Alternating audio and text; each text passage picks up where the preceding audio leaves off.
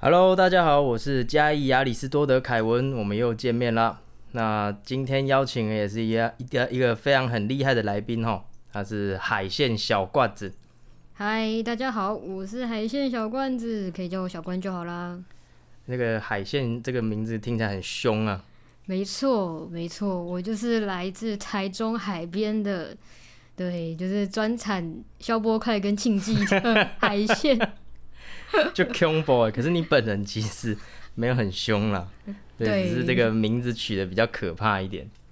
就是这样，才有一个配合我们这个频道的一个标题的那个昵称感。哎，没错没错，我们我们前面一定要加个地名，然后加一个哲学家跟自己的名字这样。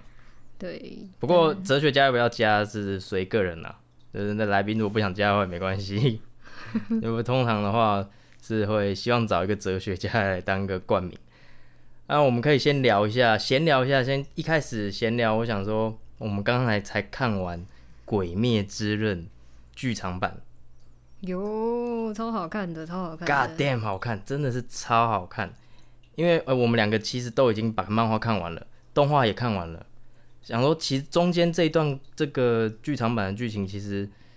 都已经知道了，完全的就。不用爆雷，是其实已经已经全部都知道剧情，但是去电影院看还是满满的感动，超好看，真的推荐大家去看。对，我觉得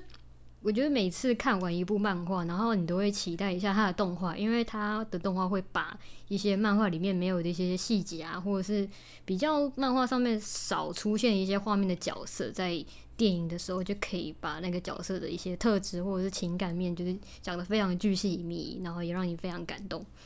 对对，没错，因为其实那个漫画在《无限列车》这一篇里面没有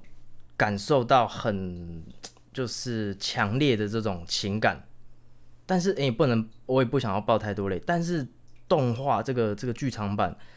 他那个情绪的营造，哦，我超爱他，他把这个整个情绪营造的非常的非常的满，然后很感人，他。尤其是我很喜欢的一点是炭治郎那边乱叫，他在他在乱叫的那部分，因为我很喜欢就是用用那呐喊，他真的那个声优太厉害了，他喊出就是那种很悲伤的心情的那种情感的时候，你会很整个情绪会被他牵着走，再加上哎漫画没有这种哎配乐嘛，他那个配乐一配下去，其实他这一次配乐非常的好，他整个把你的情绪带的，然后中断点。跟整个整体来讲，它都做的非常的细致，那也可以把你整个情绪都带着走，那个感觉起来，就是电影院看的那个真的是非常棒。这一部是我觉得啦，我近年来看过最好看的动画剧场版，去电影院看。我真的觉得就是像这一部《鬼灭之刃》，其实还蛮引起大众蛮广大的回响。就是因为它是算是一个很热血、很热血的一个动漫，但是它不是那种一开始就是很很快乐的那一种。然后，对，就是以用一个比较悲观的方式，但是还是点燃你很燃的地方。就像我自己，我自己其实看动画或者看漫画的时候，我都觉得那个善意，就觉得啊，他怎么这么吵？哎，是 至至善吗？还是什么？善意善意善意善意，我们应该没觉得。然后那个。我就觉得它很吵很吵，但是其实发现，在电影的时候，我就发现就是它起到一个非常好的一个缓和的作用，就是让大家有点带了一点欢笑，还有看到那个角色之间的互动，那一些就觉得很特别的感觉。是以前都是在家里看动漫，然后但是这一次居然是跟着一起一堆人，然后一起看一个很酷很酷的一个电影的动漫，我觉得这是还蛮值得令人开心的。对，而且而且还有一件事情就是，我们这一场我不知道其他场是怎么样，我们这一场。呃，有人我听到有人看到哭，然后全部几乎百分之九十的人都把它片尾曲看完再走。哎，我我很已经很久没有就是大家做完做到就是哎没有彩蛋哦，后面也没有片尾哦，大家做到把这个全部听完，然后演员名单结束，整部电影结束之后再散场，很少。我记得上一次是。那个复仇者联盟就是最后一集的时候，大家啊，而且后面好像还有彩蛋，所以大家会留到那边。已经我已经很少没有很久没有看到这种画面。就大家爱成这样哎、对，我也觉得很夸张，就是因为我们入座的其实其实算蛮早的，然后我才想说，我就跟凯文说。哎，等一下，是我看错了吗？为什么连第一排都有人？你知道，想当年我看到第一排有坐人的时候，是看哪一部电影吗？是看李，不是，是看那个李安的有一部那个跟跟那个啊少年拍的那个、哦那一部，对，然后我说、嗯天哪，我说居然可以让第一排也坐满满的人，然后全部都坐满满的人，我觉得真的很酷很酷。真的太屌了，难怪它一上映票房就破亿，然后已经快追平《神隐少女》了，太猛了。对啊，但是我觉得还还是有一个，我觉得有一点可惜的地方啦，就是他这一部呃，因为动画版它的那个主题曲是红莲华，但是他这一部他这部电影版他主题曲好像换了，或者是他他没有，他这一部没有红莲华，有点可惜。就是他请那个请歌手在唱一个专属于他的那个主题曲。对，但也是很燃，其实其实也都很好听。可是因为红莲华真的是已经刻在我我我的那个脑海里了，那首歌真的太好听啊！对，说到这个，我昨天很扯，这这个《鬼灭之刃》的风潮真的是太夸张了。首先我讲昨天我在家里，因为我们家附近不知道有有个小朋友，他就是会吹纸笛嘛，然后他就会练习一些歌曲。哎、昨天我听到他在吹《红莲华》《鬼灭之刃》的主题曲，超夸张的。他在那边，他在吹，我就哎哎，我细很小很小的声音我就听出来，他在吹《鬼灭》，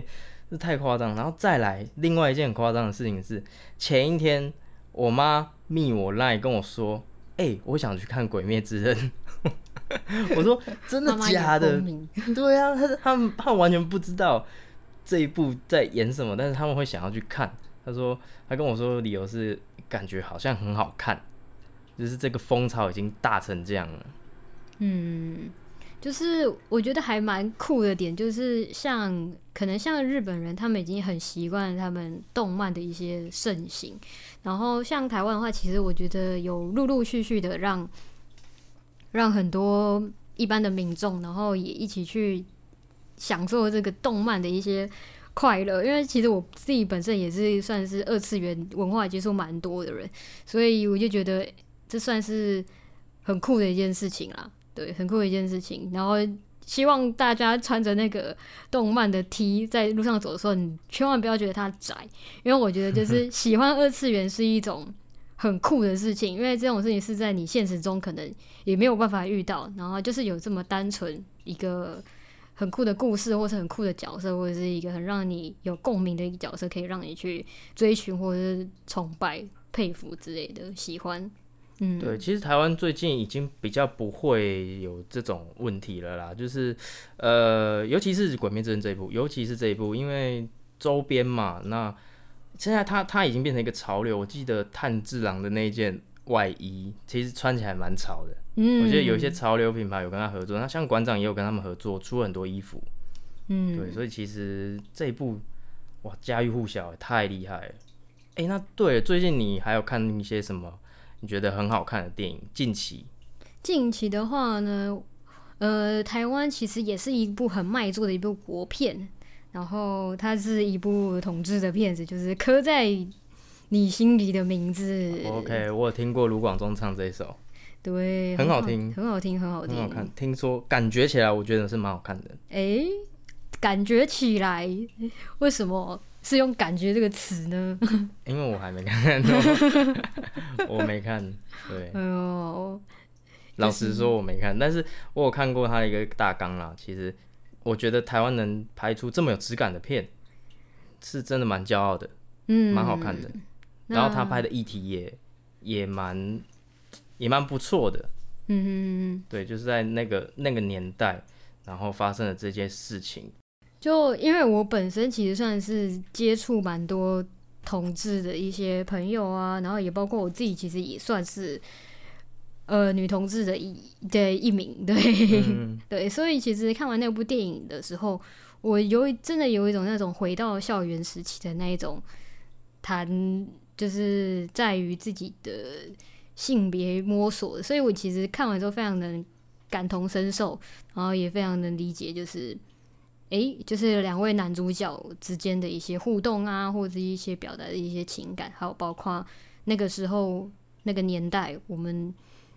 有点像是像像我们现在这个年代已经算是还算友善了，但是对于他们那个时候的年代，算是一个体体制下的一个约束吧。嗯，对啊，我觉得那个年代不管对什么都很不友善哎，我们好幸福哦。现在看以前的这些片子，然后尤其是这方面啦，这方面这真的是更加不友善，同性的这方面。可是我看他们光是你你要改编一首流行乐当成军歌，教官就会就会把你骂成这样子，就是扼杀你的创意。这件事情，我如果活在以前的时代，我应该很痛苦。我我我一定很痛苦，但我会活着，但是我会很痛苦，因为我很喜欢追求一些创意、不一样的东西，尝试一些不一样的东西。但如果你只能在这种体制下生活的话，我一定会活得很痛苦。我真的很庆幸，还好我活在这时代，真的蛮幸福的。就是在这个时代能够追求自己的自由的一些想法、意志，然后追求自自由的灵魂，我觉得就是算是一个蛮蛮好的一个，对啊。呃，那其实啊，在这个刻在心里的名字这里面呢，我身为嘉义人，但是我对一个台语蛮陌生的，应该不熟悉了。应该是说，现代人很少在用到这个名字，这个这个名词，它叫做卡。嗯，你你你你了解这个东西吗？对，身为一个 海线人，但是我其实台语非常不好。那我在听到这一个名词的时候，其实我也是很陌生。然后我还是看一下底下那个注解，他在指就指的就是类似阴柔的男生娘娘腔的意思。那其实看完之后，我还是感到很困惑。然后，所以我自己又再去查了一下，说。诶，所以卡尔到底是什么意思？然后就一查才知道，就是哦，原来在台湾早期当年的时候，不是因为引那个渡台的一些禁令文化嘛？那其实男生是不能带自己的家眷的，所以只有男生自己来到台湾。那在男生众多的情况之下，那毕竟人都是有需求的，所以才会有一种就是男性为了要宣泄自己的需求，所以就是。甚至去找同性之间去满足这个需求。那在当时的那个有一个地区，那有可能有这个人提供了这个服务。那大家还记得社会有读过小学社会有读过，就是其实我们都称他们为罗汉脚，称为来到台湾的罗汉脚。对对，那可能卡亚的话有一种就是前面冠上。服务的这个人的名称，那后面就是讲接卡，就是某某某卡这样子，所以就代表就是类似比较阴柔的男生，甚至是男同性恋。那可能在更早的一些年代，他们就是指就是长得比较柔美，然后气质比较女性化的男生这样子。对哦，了解，因为那个时期好像没有 gay 这个名词。对，那个时候其实没有给这个名词的样子，所以后来我们其实就直接用这个名词，就我我的学生时期就没有再用到卡了，所以你这个补充我觉得很棒，对，超棒。我也是真的是，对，因为台语也不是算特别好的人，所以我真的是特地去查才知道，哦，原来其实原来它的由来是这个样子。嗯，很早期的上古时代的一个台语啦。嗯。OK，那其实我我今天会找你来，是因为我我我是直男，所以我不懂一些关于同性恋的一些事情。我不是，所以我对这个蛮好奇的，一些里面的呃内容，或者是说我的我的问题点，我希望可以透过你，然后来帮我解答，或者帮观众朋友给一些解答，这样子跟我一样有一一样的疑问的，让大家能更认识这个同性的一些部分呐。毕竟，如果在生活在不同的圈子的话，其实有很多部部分是不太懂的。虽然大家现在应该都蛮和平的啦，只是说有一些点还是不太懂。例如说，刻在你心里的名字这部电影里面有一个桥段是呃那个学弟被霸凌嘛，那那被霸凌的原因是因为他在呃更衣室哎、洗澡的地方嘛，就是一直看着一个、一个男生。对，那那我就会好奇一个点，就是说，你看哦，我们在假设在健身房或者是说更衣室呃洗澡的地方，那要分开男女，是因为呃男生会想要看女生的身体，那很正常的一个生理反应。如果是直男的话，那这样子就表示说，诶，同性在更衣室里面的那个想法到底会什么？我蛮好奇的。我是没有被骚扰，我也我我没有这样的，我我不排斥，只是说我好奇，就是说同志在同志就是在同样群体下的一个更衣间里面是在想什么？因为同呃同志的话，嗯，假设男同好了，他对男生的身体会有兴趣啊，那就等于说我我男生跟会喜想要对女生的身体有兴趣是一样的。那他们那那这个部分是我觉得你说到一个非常好的一个点，嗯，对，就是其实你这样解释其实算是正确的啦。就是对我们来说，就是对我们会对可能对方的一些呃，可能肉体或者是一些身材的某些部分，或者是脸啊什么之类之类的，会确实是会感兴趣的。但是我觉得这件事情也同样套于就是。同样套于异性恋的点，就是我们其实也会着重在我们个人喜欢看的点，就可能男生会比较喜欢看肌肉或者是胸肌，对，但是女生的话可能就会爱看腿啊，或者是腰啊，或者是脸啊，诸如此类的。我觉得没有透露出自己的喜好之类，但是我只是打个比方，就是我们虽然是进到同一个一些场所里面，但是基本上我们还是。一定会有说啊，这个不是见见一个爱一个那种的，不绝对不是，绝对不是，一定还是会有自己的喜好，对吧？我觉得其实这种东西就跟就跟走在路上一样，然后你去看帅哥，或者是去看看妹子漂亮的女生，我觉得这也是，我觉得这是一样的道理，对，我觉得这是一样的道理。嗯，在这边我补充一个我自己个人比较特别的经验，对，因为我自己个人其实。不是那种特别喜欢展示自己身材的人，嗯，对。那我还记得当年我们大学毕业的时候，我们大家一起去泰国玩。那我们有一起一起去做一个按摩的服务，大家不要乱想，是认真认认认真真的那种按摩，对。哦，不是泰国浴那种。对对对对对。OK。然后，那如果要播那个，我就是十八禁了。哎，等一下，等一下，那那那题要画一下。嘿。那你会想要去试试看泰国浴吗？感觉很爽哎，你会很爽啊？我觉得男生好像都很想去那个泰泰国 C 一样，就是我我我觉得啦，如果有这个专门为女性服务的，我觉得我会是想尝试看看。可以啊，不是啊，我听说有一些异性恋的女性，嗯，也有试过哎。是哦。对啊，他们是可以的。好，我觉得等疫情结束了之后，我再来去查查这方面的服务哈。那这一段的话，就是看那个哦，要不要把它 OK，你不要我跟你讲，没有啦，他开始不会有黄标问题，是 OK 的。那么好，YouTube 可能才，不过 YouTube 也没关系。好，回归尽量讲，回归正题，回归正题，回归正题。对，那我们大概其实那个服务就是大概三四个女生，算是一个小小组这样，然后我们一个小组会被带到一间小木屋去。那，然后大就那边就放了，就是可能三四张床嘛，然后可能大家就是分别躺在那张床上，然后那个就会帮你一些做一些按摩啊，然后去角质啊什么之类的。但是等到去角质之后，我们要把身上那些盐巴给洗掉的时候，然后他就把我们引到一个大概在四张床都看得到的地方，有一个淋浴的一个。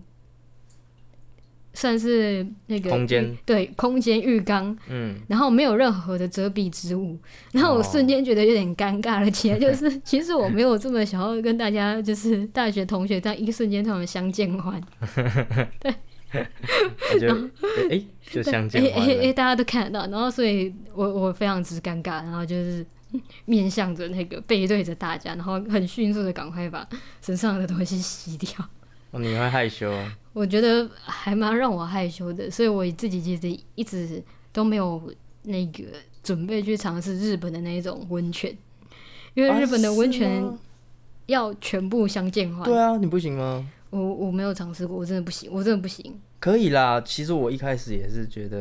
有点怪怪的，就是就是，但是就没事嘛，就是就是硬着头皮去一下，一两次之后就习惯了。哦，对我我推荐你去，因为日本温泉真的爽，真的爽。真的爽。好，等到我克服了那个心理障碍之后，我知道自从嗯，就是我那一次之后，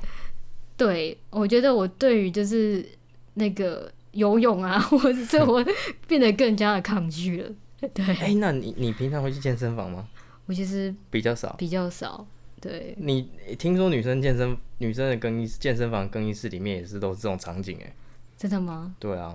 那我我 我是那种我会很害羞的那一种人，我不啊，是你不是会哎蛮、爽的哎、这样子，不会不会不会。哦。哦哦，这样，不会不会，我这个人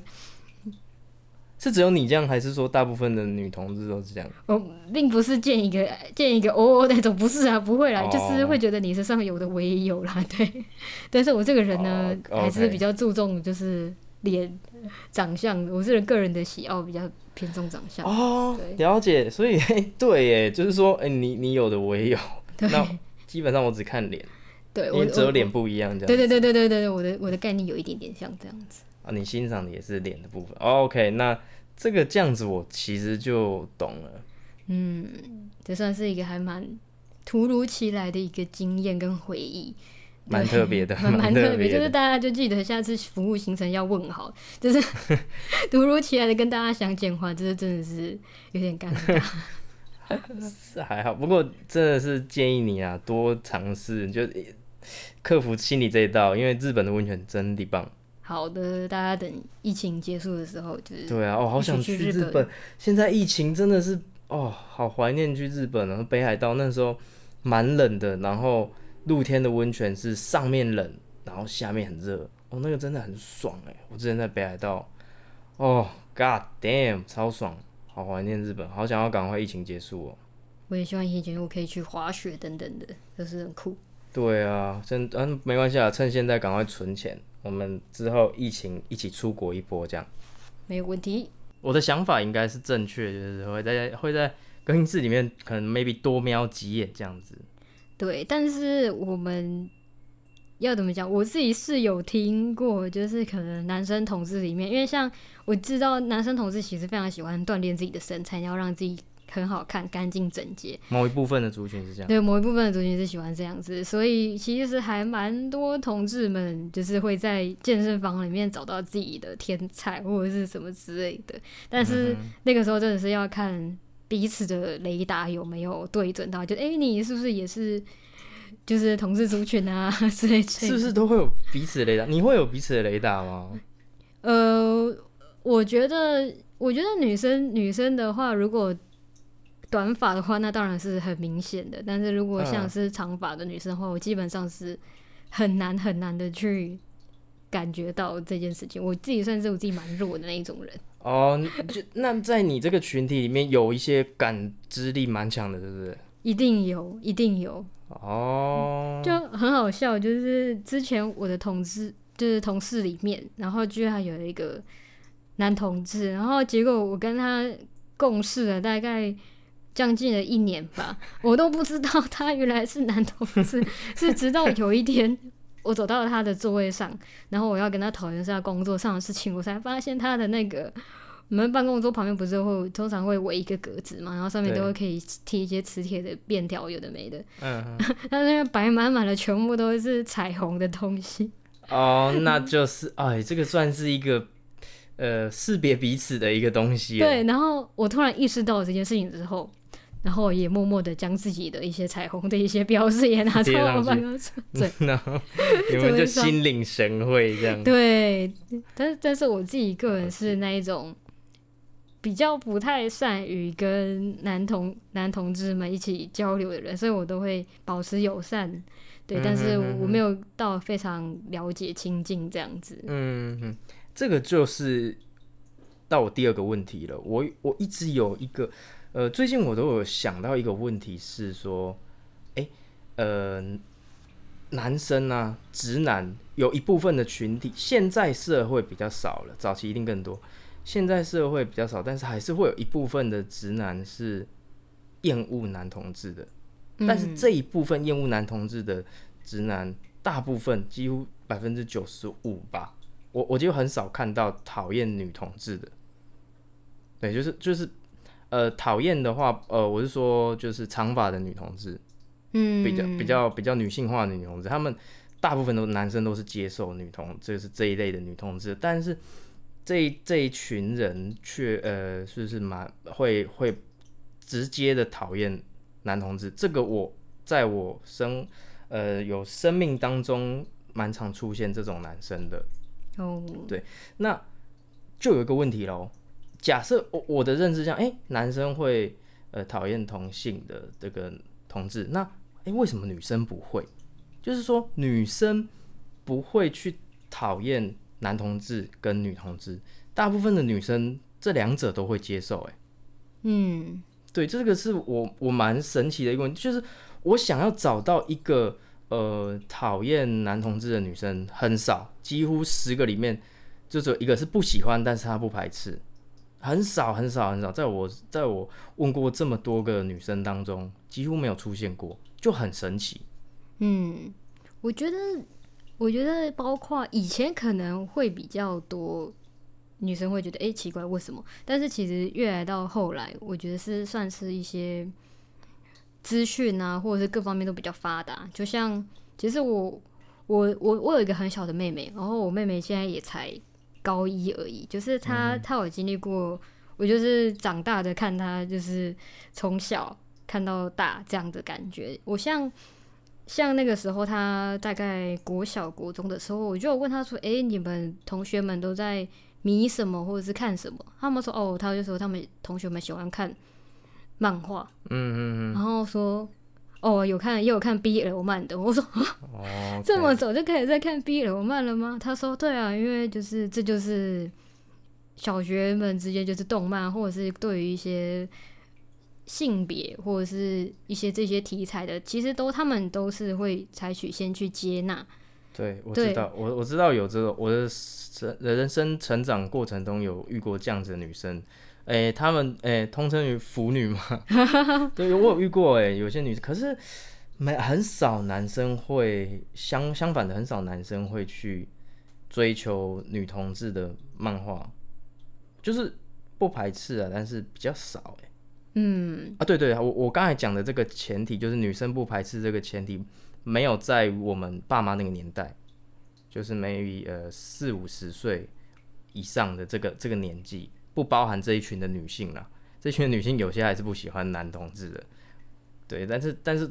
在于呃三十几岁以下的，我觉得很少，比较少，就是会有这种讨厌男同或是女同的状况。嗯嗯，就呃以应该算是现在女生对于男同志也都是。蛮友善的点，是因为就像不管是异性恋还是同性恋好了，就像如果是同性那个我们同性恋对于男同志的话，我们会觉得说，其实他比一般的一些异性恋的男生，他们更懂得去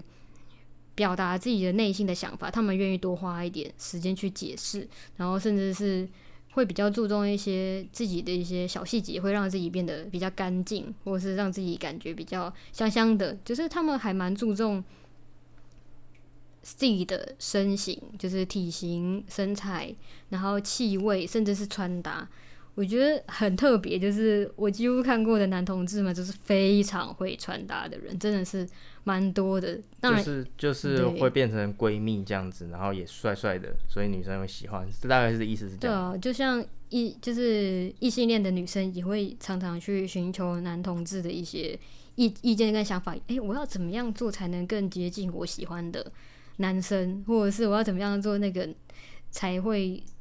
才会就是更了解男生的需求，或者读懂他们到底在讲什么？因为一大部分大家对于男生的思考方式就是啊，很直接，就这样直来直往这样。但是可能男同志会去更花一点心思去解释他们自己内心的感受，叫为什么这样子。了解。那我就有另外一个问题，就是说，对。合理就是像男生也会跟呃 maybe 女生的女同志麻吉麻吉这样子，呃，我会问一些说，哎、我要追这个女生怎么样怎么样，然后就变成哎、跟同就变成很好的妈吉朋友。那女生比较也是很少女生会讨厌女同的、就是呃男生讨厌男同的话，那这个假设前提成立，那女生应该也会有一些会讨厌女同啊，可是很少哎、也是很少遇到。嗯，我觉得有点像是小时候我们不是常常下课的时候，然后女生就说：“走啦，我们一起去上厕所。哈哈，”对，就是我对发现女生们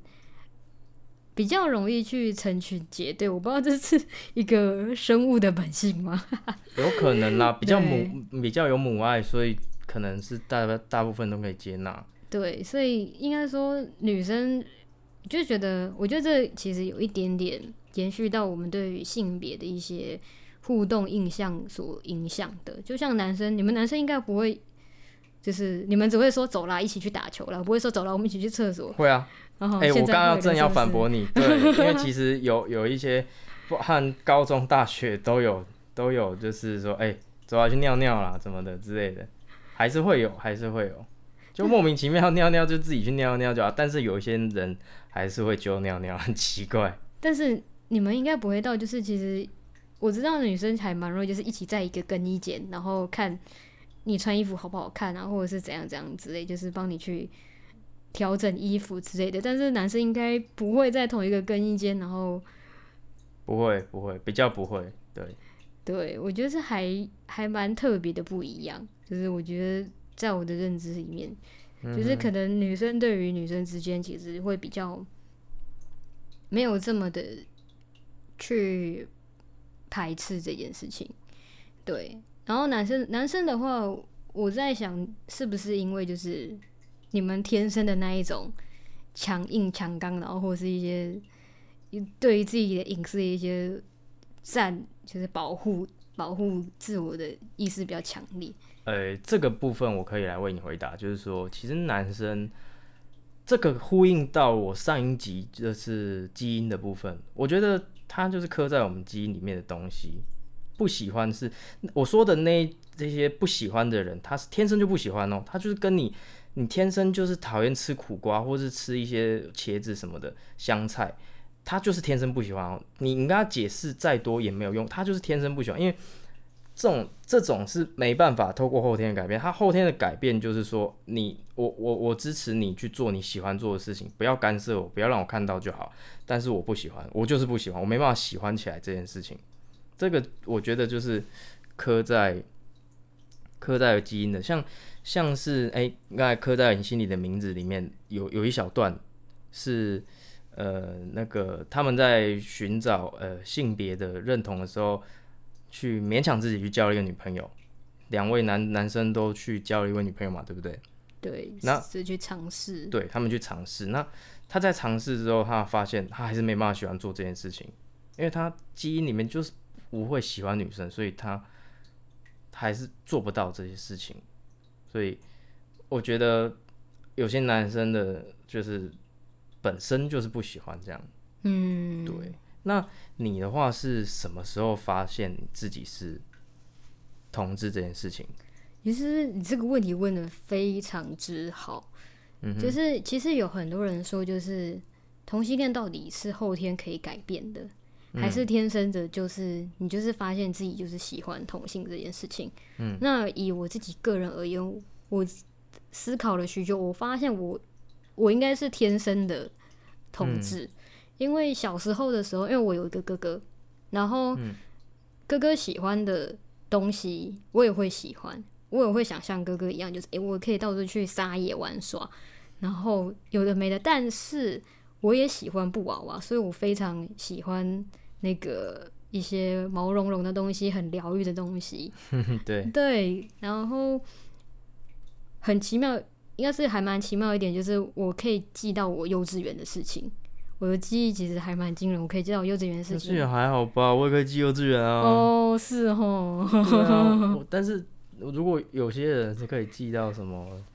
什么一两岁，那就真的很扯了。那应该就是 那个叫什么？但是你记得幼稚园是全部全部关了不是关录音是是是过世的人呐、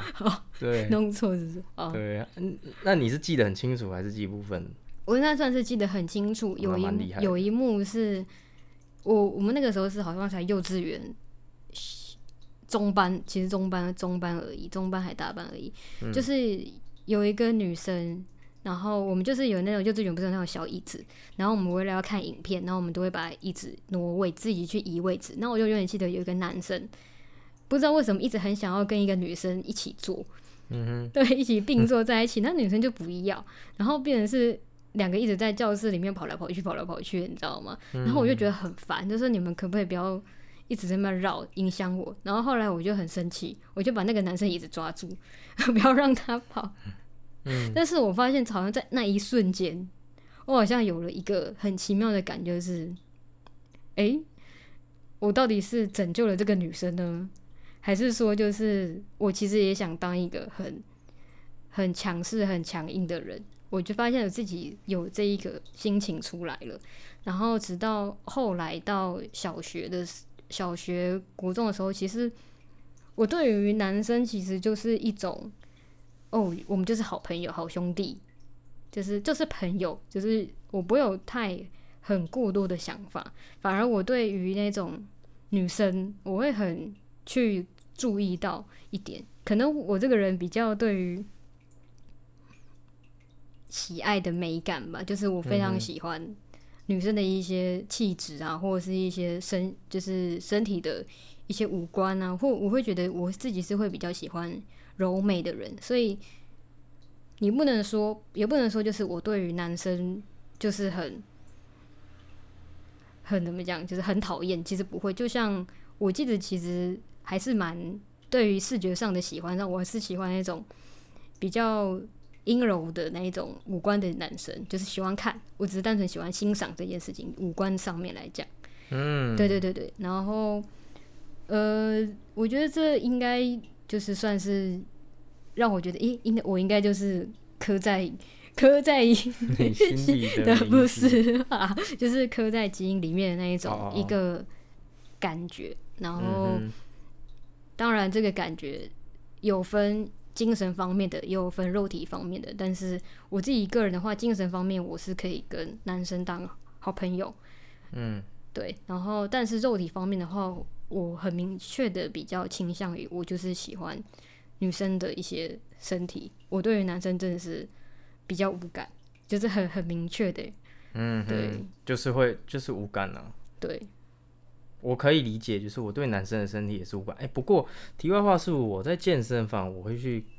看男生的身体，是因为我想，我会我会认真看。是不，我不是我不是 gay，但是我会认真看的原因是我想要练的跟他一样壮，嗯，所以我会看出，哇塞，他这个二头肌练的这么好，我哪一天也要跟他一样。哇，这个背肌、这个胸肌太美了，我我以后也要跟他一样，所以我会看，但是对我不是我不是那种有兴趣的看，我是欣赏。嗯，那所以照你刚才这样讲的话，哎、其实所以男同志应该也会欣赏一些很漂亮的女生咯。我觉得是会的耶，就是、嗯就像像我们男同志们非常受到大家喜爱的一些艺人们，就是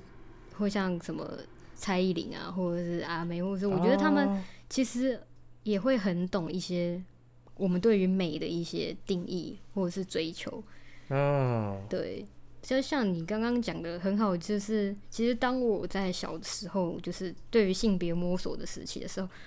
我记得那个时候是国小的时候，我我对一个男生有陷入一种就是，嗯，我是喜欢他还是我是羡慕他？就像你刚刚说的，对我到底是喜欢他还是羡慕他？嗯就是我后来发现的是，嗯，其实我是我那个感觉不是喜欢，是羡慕。我羡慕我自己，也希望也拥有那一种，就是可能比较强壮的部分，因为可能女生天生就是体质上就是比较阴柔，嗯，对，就是可能力气啊，或者是身高啊，或者是各方面肌肉等等的，就是不像男生这么的强壮，或者是那么的有活力。嗯对，但是我自己是希望自己是比较活力的那一面，对，然后嗯是包符合到我刚刚前面讲的，就是诶，我突然有一瞬间是一个照顾对方的一个对方的一个情绪在然后在小时候认知里面，是不是照顾女生这件事情只有男生可以做？嗯，对对对对对，所以才会有这个情绪产生。但是直到后来，直到我真正的去喜欢上一个女生的时候，我才发现就是没有这一这，我不是只我不是喜欢男生这件事情，我是对于我对于的感感情情感方面，我想要追求这样子的一个感觉，照顾别人的一些保护欲啊，或者是只是因为你喜欢一个人这样。